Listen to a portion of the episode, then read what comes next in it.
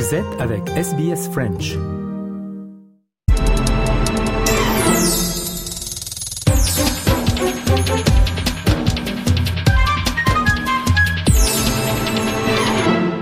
La rétrospective, messieurs, dames, de ce 23 décembre, Valentine Saboureau remonte aujourd'hui en 1972. Il y a un peu plus d'un demi-siècle, il y a 51 ans, lorsque certains passagers réchappaient d'un accident d'avion grâce au cannibalisme. Une histoire saisissante racontée avec les archives de l'Institut national de l'audiovisuel et des extraits du documentaire Prisoners of the Snow. Valentine Saboureau. Transport plane crashed in the Andes Mountains. 45 persons were aboard, given up for dead. Un miracle. À quelques jours de Noël, les 22 et 23 décembre 1972, plusieurs hélicoptères de l'armée uruguayenne parviennent à ramener les 16 survivants d'un crash qui a eu lieu 72 jours plus tôt en pleine cordillère des Andes. C'est un dénouement heureux et inespéré qui marque la fin d'un drame qui s'est déroulé sur plus de deux mois. Une histoire incroyable mais vrai qui fera l'objet de plusieurs films, livres et documentaires. Le 12 octobre 1972, le vol 571 Fuerza Aérea Uruguay quitte Montevideo en Uruguay pour se rendre à Santiago au Chili. À son bord, il transporte principalement les membres de l'équipe de rugby à 15, les Old Christians, ainsi que leurs proches. Les conditions météo sont compliquées et l'engin se pose une nuit à Mendoza avant de repartir le jour suivant, qui n'est pas franchement mieux. À vrai dire, la situation a même empiré.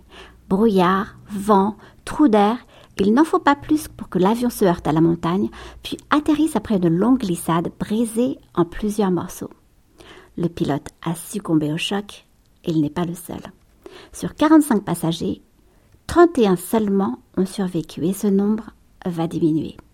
Certains blessés ne survivront pas, puis une avalanche en emportera 8. À 3800 mètres d'altitude et à moins 30 degrés, les chances de survie sont minces. There were no plants, there were no animals. I mean, it truly felt like living on the moon. Ultime coup du sort, une radio retrouvée puis remise en état apprend aux survivants que les recherches ont cessé. Il va falloir tenir et s'organiser. L'architecte a transformé le fuselage en abri le médecin a réparti les quelques vivres en limitant les rations au minimum des calories nécessaires pour subsister.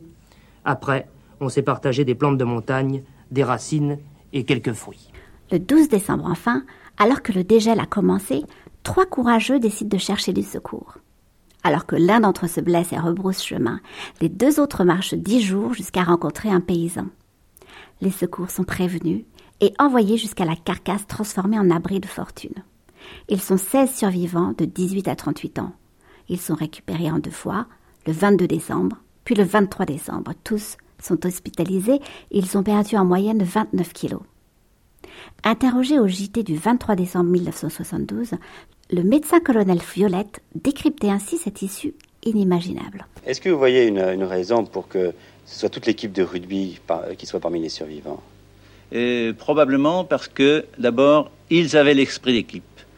Dans l'équipe de rugby, il y avait un chef et le chef a dû insuffler aux autres la volonté de survivre. Incontestablement, il a pris les angoisses des autres sur lui et à ce moment-là, tout le monde voulait survivre.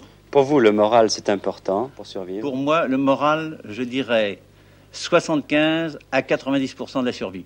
Celui qui veut survivre et qui est un peu préparé, qui connaît un peu la question, a toutes les chances de survivre. Survivre, c'est vouloir survivre. Mais l'histoire ne s'arrête pas là. Après l'avoir réfuté, les rescapés admettent avoir survécu grâce à l'anthropophagie, un acte sur lequel les protagonistes reviendront avec sincérité, y compris ici, dans le récent documentaire Prisoners of the Snow.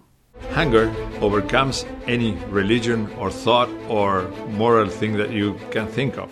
The only thing we have there to eat was the bodies of our friends. À l'époque, la transgression de ce tabou alimentaire en scandalise plus d'un. D'autres, en revanche, comprendront et pardonneront, comme le pape Paul VI qui les absout.